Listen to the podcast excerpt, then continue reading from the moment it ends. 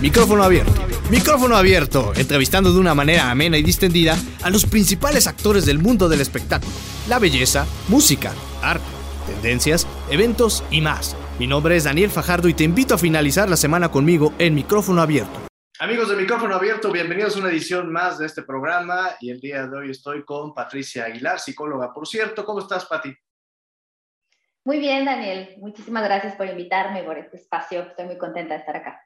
Sí, yo también estoy muy contento porque vamos a hablar de un tema que está padrísimo y tiene que ver con el tema de las emociones y en particular con un concepto que a mí me llamó muchísimo la atención, que es precisamente cómo ser emocionalmente asertivo. Hablamos a veces de las emociones, creo que nos cuesta mucho trabajo entenderlas y a duras penas estamos llegando a un conocimiento de las emociones cuando sales con un concepto de ser asertivo en las emociones y yo creo que todavía le, metes un poquito más de, complejidad al concepto. Pero bueno, pues vamos a, a iniciar. Cuéntanos un poquito antes de ti, ¿quién eres? Bueno, yo soy psicóloga clínica, soy psicoterapeuta gestal y actualmente estoy haciendo una especialidad en el área de psiconefrología, que quizá puede sonar un poquito ahí este, diferente o, poco usual, pero es básicamente el trabajo y el acompañamiento psicológico a personas con enfermedad renal crónica. Eh, y bueno, actualmente estoy eh, dando acompañamiento a este tipo de pacientes en, eh, aquí en Nuevo León y, bueno, en la clínica general estoy en, la parte de las, de las consultas de la psicoterapia. Perfecto, me encanta esta, esta visión que tienes y además el área de especialidad. Oye, pues vamos a hablar un poquito ahora sí del, del tema que, que, nos ha reunido el día de hoy. Y me gustaría que comenzáramos con, la, con la definición de las emociones, porque creo que seguimos a veces sin entenderlas, las confundimos con otro tipo de, de sensaciones que pasan en nuestra mente, que pasan en nuestro cuerpo. ¿Cómo podríamos definir las emociones?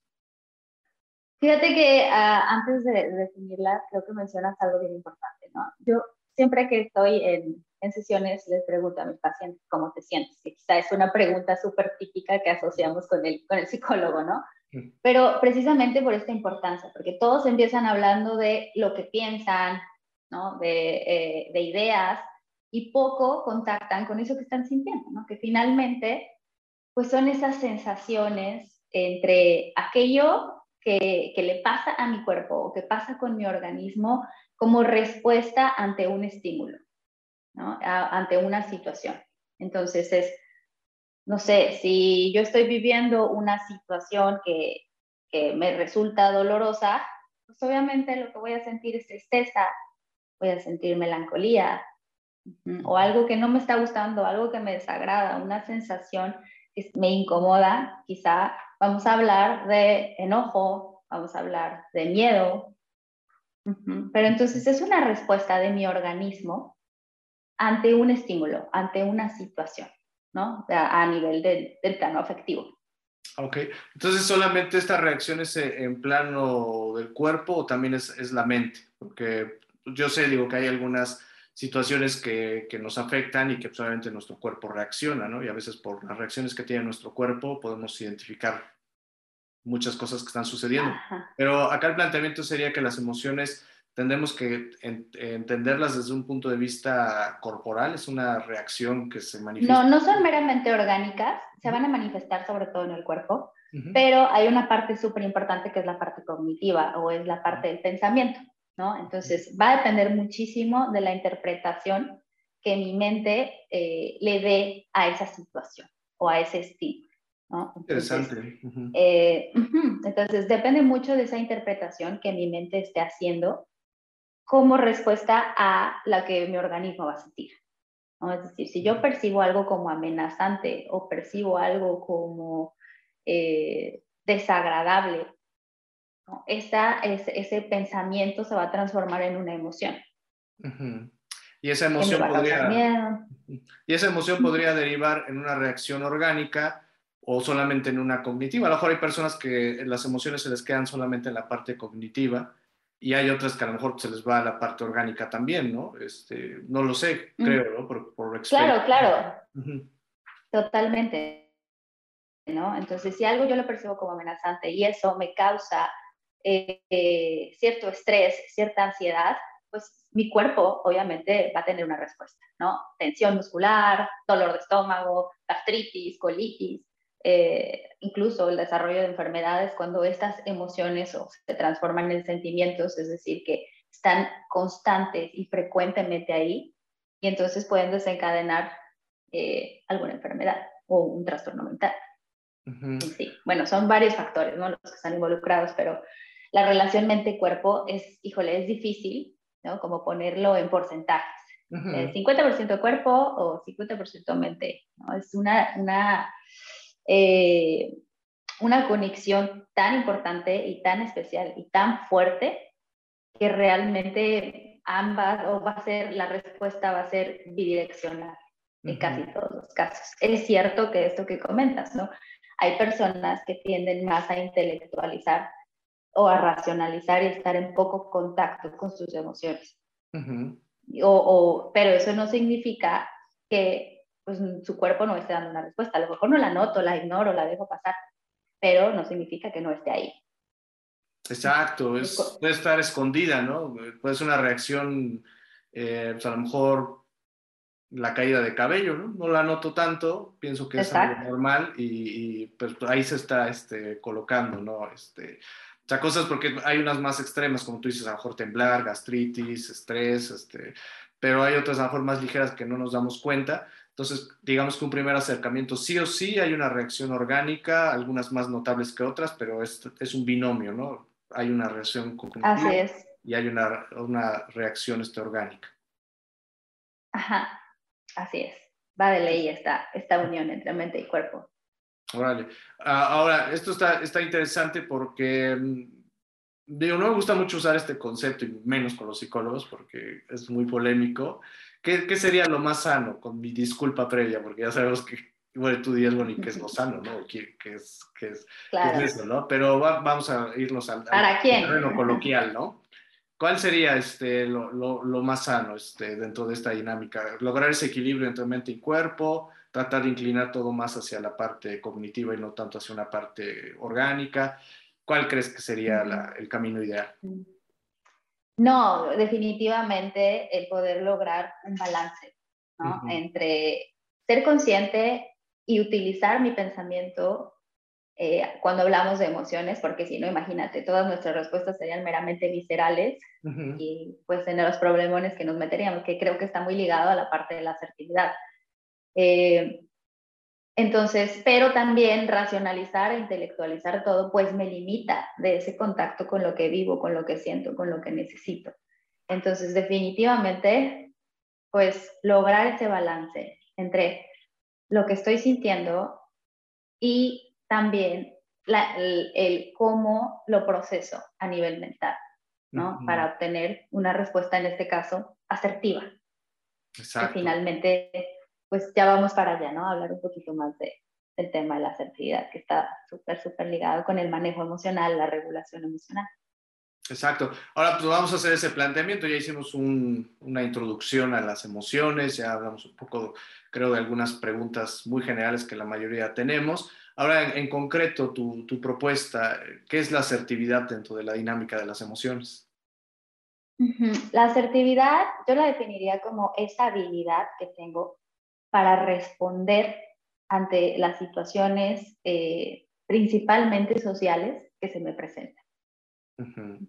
Entonces, todos podemos tener diferentes tipos de respuestas. No es como que todas las personas somos meramente asertivas, sino que nos comportamos de manera asertiva o elegimos ser asertivos ante las respuestas que damos, cómo manejamos las situaciones. Pero es verdad que difícilmente puedo ser asertivo si tengo cero regulación emocional o tengo cero conciencia de mis emociones, de cómo las interpreto, de el impacto que están teniendo tanto a nivel eh, intelectual y, nivel, eh, bueno, sí, a nivel psicológico en general. Entonces, es esta habilidad que yo tengo de comportarme de manera asertiva y de responder y comunicarme o comunicar mis necesidades y poner también eh, las del otro en la mesa, porque no nada más se trata de mí, sino también de voltear a ver al otro. Oye, y ya tú como experta en esto, porque obviamente soy fácil, pero también tiene un grado de complejidad extremo. Y en tu caso que ya lo, lo, practicas, ¿cómo es tu vida día a día con esta asertividad emocional?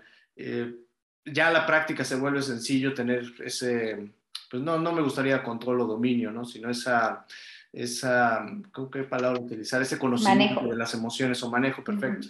Manejo de, de, emociones. ¿Cómo se vuelve el día a día de una persona que, que tiene un adecuado manejo de sus emociones? Pues hay un chorro de trabajo personal atrás, ¿no? Eh, como te digo, no, no somos todo el tiempo asertivos, ¿no? O sea, sería lo ideal es un trabajo constante, ¿no? A medida de que yo me voy conociendo más, a medida de que sé que incluso situaciones pueden triggerear o desencadenar que yo me comporte o responda de manera agresiva o con que a lo mejor hay otro tipo de situaciones donde no me gusta enfrentar el conflicto y entonces respondo de manera pasiva o cedo o no hablo de mis necesidades. Entonces, a manera de que yo me voy conociéndose con cuáles quizá puedo ser reactiva y tender a ser agresiva o eh, cuáles puedo a lo mejor ser sumisa y no decir lo que quiero por evitar un conflicto. Eh, entonces, pues me voy dando cuenta, ¿no? Cómo necesito empezar a aplicar la asertividad, en qué circunstancias, con qué personas, con qué momentos, ¿no? Eh, pues suena a lo mejor a nivel teórico muy bonito, como bien lo decías, pero es, es un trabajo de conocer, ¿no? es un trabajo de, de empezar pues a darte cuenta cómo quieres empezar a manejar tus relaciones, cómo quieres empezar a manejar los problemas en el trabajo, con tu familia, con tu pareja. Sí, fíjate que ahorita que lo, lo mencionabas, me imaginaba, te da un poco de risa porque seguramente tú tienes un método más profesional, ¿no? Pero estaba pensando en una libreta, ¿no? Anotar, por ejemplo, ese diferentes tipos de reacciones que tengo hasta las situaciones que me pasan y los diferentes escenarios que vivo en mi día a día. Entonces, yo creo que la primera parte sería no juzgar, sino simplemente registrar, ¿no? Para conocerme un poquito más. Digo, es un método muy empírico mío, ahorita nos cuentas tú cómo le haces, pero bueno, es un primer ejercicio, ¿no? Como para tratar de registrar todo eso, o sea, cuando estoy en la escuela me molesta esto, me gusta esto, cuando voy al cine. Vaya, sería un ejercicio y es un ejercicio bastante amplio, porque creo que el primer paso es reconocer todo esto que, que tengo por naturaleza este, en mi manera de, de, proceder, ¿no? Para que después de ahí pues, pueda establecer una estrategia ya este, más profesional de, de, cómo ir teniendo un poquito más de, de dominio. Sí, totalmente. Creo que podemos hacer uso de estos recursos como llevar bitácoras algunas veces con, con mis clientes, con mis pacientes, eh, dejo tareas, ¿no? Entonces, hay una que me gusta muchísimo cuando hablamos del tema de límites, que también está muy ligado con la asertividad, que es hacer una tablita con tres columnas y una es qué tolero, qué acepto y qué no acepto. ¿no? Por ejemplo, en una relación de pareja. ¿Qué acepto en una relación de pareja? Ah, no, pues a lo mejor acepto que esta persona le guste el fútbol y a mí no me gusta, pero no. Bueno, no, perdóname, eso sería algo que tolero. Algo que acepto sería, no sé, que me traiga rosas o que me traiga chocolates o que le guste platicar y le guste el café como a mí. Algo que acepto porque me gusta, ¿no? Algo que tolero, pues a lo mejor es que no, a mí no me gusta el fútbol, pero a esta persona le gusta y es súper importante para esa persona sentarse el domingo a ver el fútbol, ¿no? O en partidos especiales o cuando juega su equipo o demás, pues es totalmente tolerable, no me hace ningún daño. Eh, algo que no tolero, pues a lo mejor serían los golpes, las humillaciones, los gritos, ¿no? Entonces, a partir de identificar qué cosas acepto, qué cosas tolero y qué cosas no estoy dispuesto a aceptar, pues también es una forma de empezar a plantearme a mí mismo dónde necesito poner límites en qué circunstancias, en qué momentos, en qué situaciones y cómo los voy a poner. Exacto. Inclusive ahí yo, yo anexaría estrategias, ¿no? Entonces, oye, ya estoy aquí y este, no me gusta el, partido de fútbol, pero ya, ya se van a chutar además la película de la selección y, ay, espérame, ahí es como que son los amarillos, ¿no? Para mí de decir, oye, espérame, este, ya estoy llegando a mi límite, ¿no? Entonces tengo que tener una estrategia, a lo mejor con, con mi esposo, con mi esposa, de qué manera puedo decirle que ya está acá, ¿no? O sea, le entré para ver un ratito claro. de la pero ya no le voy a entrar a esta cuestión, ¿no? Tener como esas estrategias, eh, al menos yo creo que de los puntos más críticos, ¿no? Porque sería, como tú dices, muy mecánico tener una estrategia para todo, ¿no? Ya sería muy robótico. Por supuesto. ¿no? Es algo que, que, ya con la práctica se va desarrollando, ¿no? Pero dices un punto muy importante, que es la negociación, que tiene que ver muchísimo otra vez con este tema, ¿no? ¿Cómo negocio con el otro? Es decir, ¿cómo pongo mis necesidades en la mesa? No las olvido ni las dejo de lado o son lo único que importa que ahorita hablaremos como de estos otros dos polos que están fuera de la asertividad. Y como también veo las necesidades del otro. Y, están ambos en, equidad. O sea, lo mío importa y lo del otro importa también. Entonces, pues desde ahí puedo empezar a negociar. Exacto, es, es, una convivencia. Oye, te voy a hacer una, una, pregunta de paréntesis que también suena bastante compleja ahorita con lo que dices, porque estamos hablando de esta, de esta emoción asertiva, obviamente, en la parte con el otro, pero hablemos de, de esta hacia nosotros mismos, o sea, esta negociación conmigo mismo, ¿no? Que también es un punto donde, pues yo mismo me desdoblo, digamos, en dos partes, en donde me veo en lo que soy en esencia y en lo que quiero ser y pues, también negocio esta, esta parte asertiva, ¿no? De hasta dónde van a ser mis límites para ser feliz, para dónde van a ser mis límites para poder sentir, para poder experimentar las cosas con, con libertad, el tener una buena comunicación con, conmigo mismo. Este mismo proceso que se hace con el otro, digo, es una anotación para todos nuestros amigos que están viendo la entrevista, también tiene que ser un ejercicio de negociación con nosotros mismos. Por supuesto. ¿No? Tengo que ser capaz de identificar mis límites internos para poder poner límites externos. ¿no? Y la manera en la que yo me trate a mí mismo, pues es como voy a andar también contactando y relacionándome con los demás. Creo que para que quede un poquito más claro, quizá pueda eh, hablar de esos dos polos que te Exacto. ¿no? O sea, está la asertividad en medio y por otro lado tenemos la comunicación pasiva y digamos que del otro lado del ring está la comunicación agresiva. ¿no? Entonces, creo que quizá por la misma etiqueta del nombre podemos deducir a qué se refiere, ¿no? Pero finalmente, la persona que se rige, porque todos podemos usar estos tres tipos de comunicación en distintos momentos, no es que siempre seamos agresivos o no es que siempre seamos pasivos o siempre seamos asertivos, ¿no? Quizá nos regimos más en diferentes polos, eh, pero puede ser que diferentes circunstancias yo actúe en alguna, en alguna circunstancia, actúe de manera pasiva, en otra de manera agresiva. Pero eh, digamos que la comunicación pasiva es esta persona que siempre pone las necesidades del otro primero que las propias, ¿no? Y, y que le cuesta el conflicto. Entonces, por no meterse en un conflicto, por no poner un límite, pues va a terminar cediendo y va a terminar aceptando. Y en el otro extremo, pues está la persona eh, que utiliza la comunicación agresiva y entonces, pues solamente mis necesidades importan y son las más importantes y aquí solamente dicen por ahí mis chicharrones truenan. Y las opiniones de los demás, los derechos de los demás, las necesidades de los demás, pues no valen o no valen de la misma manera que las mías. Y entonces voy por encima de los otros. Hay luego ahí como un mix entre estas, eh, que podría ser el pasivo-agresivo, ¿no? Es decir, esa persona que aparentemente es pasiva porque pues, no grita, no insulta, no intimida, pero pues te echa bromitas, ¿no? O, utiliza el sarcasmo, Ajá, para conseguir lo que quiere y, y hacer sentir al otro culpable y de esa manera pues únicamente su necesidad y eh, su visión es la que vale.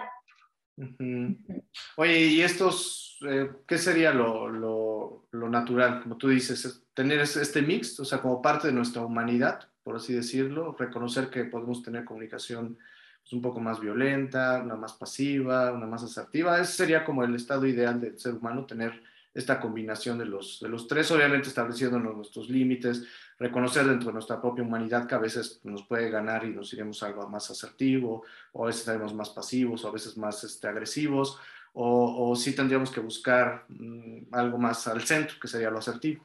Pues lo ideal sería que nos comunicáramos de manera asertiva, ¿no? En, la mayoría de las circunstancias. Es una realidad que somos seres humanos, ¿no? Y habrá situaciones donde en algunos casos me cueste muchísimo más regular mi enojo o regular, o habrá cosas en donde yo quiero imponer este, mi punto de vista y entonces se me vaya de las manos o donde a veces me cuesta enfrentarme a mi jefe, por ejemplo, a lo mejor con mi familia no tengo problemas estableciendo límites, pero con mi jefe me cuesta muchísimo y entonces tiendo a ceder en ciertas obligaciones o ciertas responsabilidades que quizás ya ni me tocan, pero como no sé cómo decirle al jefe porque es el jefe, entonces tiendo a ser eh, pasivo, ¿no? Entonces, sí, es identificar en qué circunstancias, en qué situaciones eh, me rijo más o cuáles me pueden causar cierto conflicto para poder empezar a practicar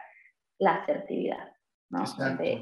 Finalmente es una forma, una forma eh, donde yo voy al grano y te digo qué necesito del punto A al punto B, contemplando también lo tuyo. ¿no? O sea, y esto no quiere decir, no se tiene que confundir, porque hay personas que luego hablan de, yo soy súper directo, ¿no? Este, Y soy súper franco y yo digo las cosas como son, y esto se puede confundir con asertividad y no es el caso, ¿no? Porque ser franco, ser directo, muchas veces puede caer en lo agresivo. Agresivo. Sí, en la asertividad, si hay franqueza, eh, sí comunico claramente lo que necesito, pero no desde el invalidar lo que el otro también necesita o la perspectiva del otro, o teniendo esa, eh, esa apertura que pues son dos mentes o tres o cuatro o cinco, son diferentes necesidades, son diferentes puntos de vista, ¿cómo vamos a llegar a un acuerdo en esto?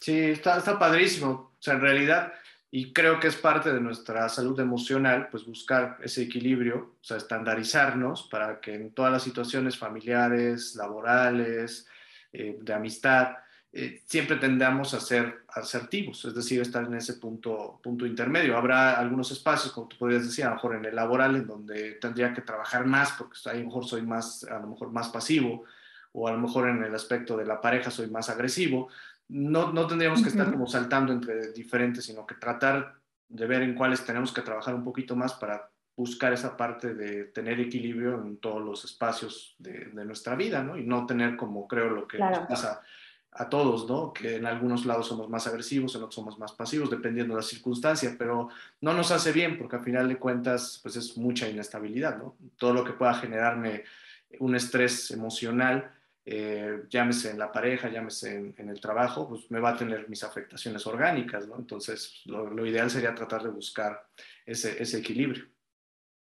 Por supuesto, ¿no? Parte del, otra vez del autoconocimiento, que mucho tiene que ver con las creencias y con la educación que he recibido, ¿no? Entonces, a lo mejor a mí me enseñaron que en el trabajo, volviendo a este ejemplo, pues hay que obedecer, este, eh, hay que acatar todas las reglas, que si el jefe te dice quédate horas extras aunque no te las paguen, te tienes que quedar, que luego hay como mucho de esta cultura en México, ¿no? este, bueno, pues el que se va después o el que se va más tarde es el que mejor empleado es, no necesariamente, ¿no? Este, o mejor trabajador es. Eh, pero a lo mejor eh, mi educación y mis creencias con respecto a la comunicación en pareja es que eh, como yo soy hombre en esta relación, entonces yo aquí lo que yo diga se hace y entonces este, mi palabra es irrefutable, por decir un ejemplo. Entonces va a depender de mucho de estas creencias, de esta educación que yo he recibido, la manera en que me comporto y cómo me comunico. Entonces, pues vale la pena echarnos un clavado a esas creencias y entonces revisar qué tan asertivo estoy siendo en cada una de las áreas de mi vida y asertivo conmigo mismo, a partir de que identifico mis necesidades, las valido, las expreso y las, pues las comunico en sí, ¿no? Exacto. Sí, recordemos que la comunicación no solamente es decirle al otro, sino que también expresamos nuestras necesidades y buscamos satisfacer las necesidades de los demás. Entonces es ese equilibrio, ¿no? Por eso es bien importante la, dinámica de la comunicación. Oye, cuéntanos un poco de, tus servicios. Eh, ¿cómo, cómo, cómo, funcionas este, en esta parte de, de, ayudar a la comunicación, digo, a, la, a, ser emocionalmente asertivo?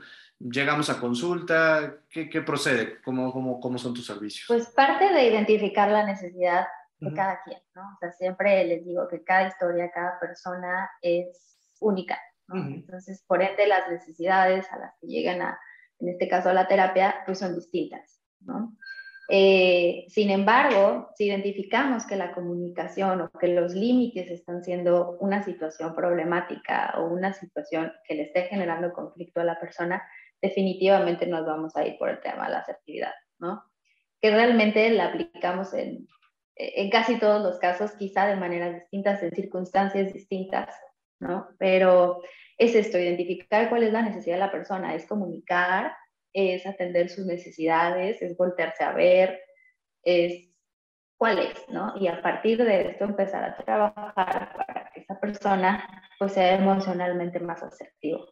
Para consigo mismo, primero, que se identifique qué necesita y que con ello entonces tome acción y tome responsabilidad de eso que, de esa necesidad que tiene ahí, ¿no? De esa necesidad real.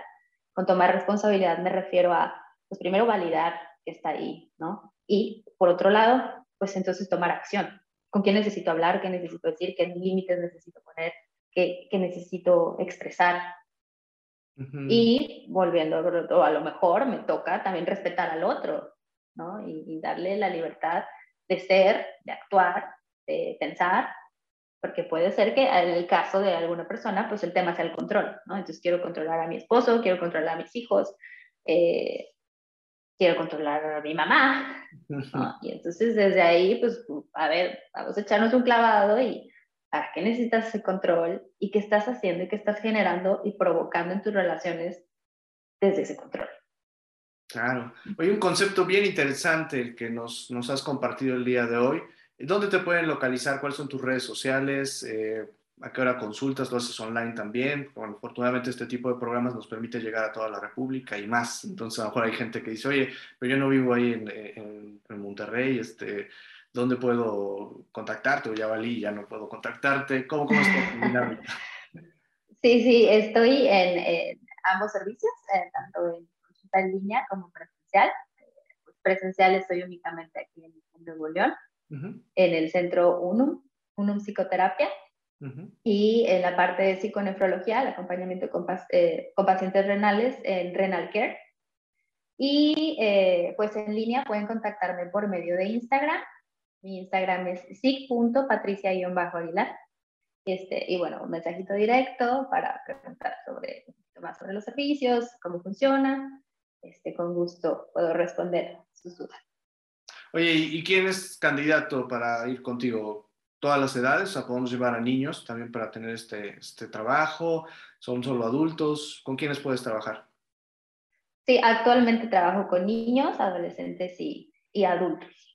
Ah, te puedo decir quién no, quizá parejas, no, no estoy trabajando con parejas, pero tengo muchas colegas que lo hacen, entonces también si necesitan alguna recomendación, este, con gusto puedo, puedo orientarlos. Oye, me encanta, porque esta parte de formación, pues tiene que ser desde, digo, todos necesitamos trabajo emocional, algo de lo que he platicado en muchas ocasiones es que lamentablemente nuestro sistema educativo, nuestro sistema cultural, no estamos acostumbrados a trabajar las emociones, esa es la realidad, y yo creo que hay gente que se muere teniendo crisis emocionales grandísimas sin saber nunca qué fue lo que le pasó, ¿no? ¿Por qué no tuvo buenas relaciones en su vida? Pero creo que ahora que estamos cambiando como sociedad y nos estamos concentrando un poquito más al bienestar, al equilibrio, démonos, démonos la oportunidad de, llevar a mejor a nuestros niños, a nuestros adolescentes o inclusive nosotros, si vemos que no hay, no hay un buen clic con nuestras relaciones, sepamos que el punto débil que tenemos como seres humanos es el manejo de las emociones, el diálogo interno. Todo esto, la verdad, es nuestro punto débil y qué mejor tener un trabajo como el tuyo en algo tan especializado que a mí me encantó cuando, cuando leí acerca de tu trabajo.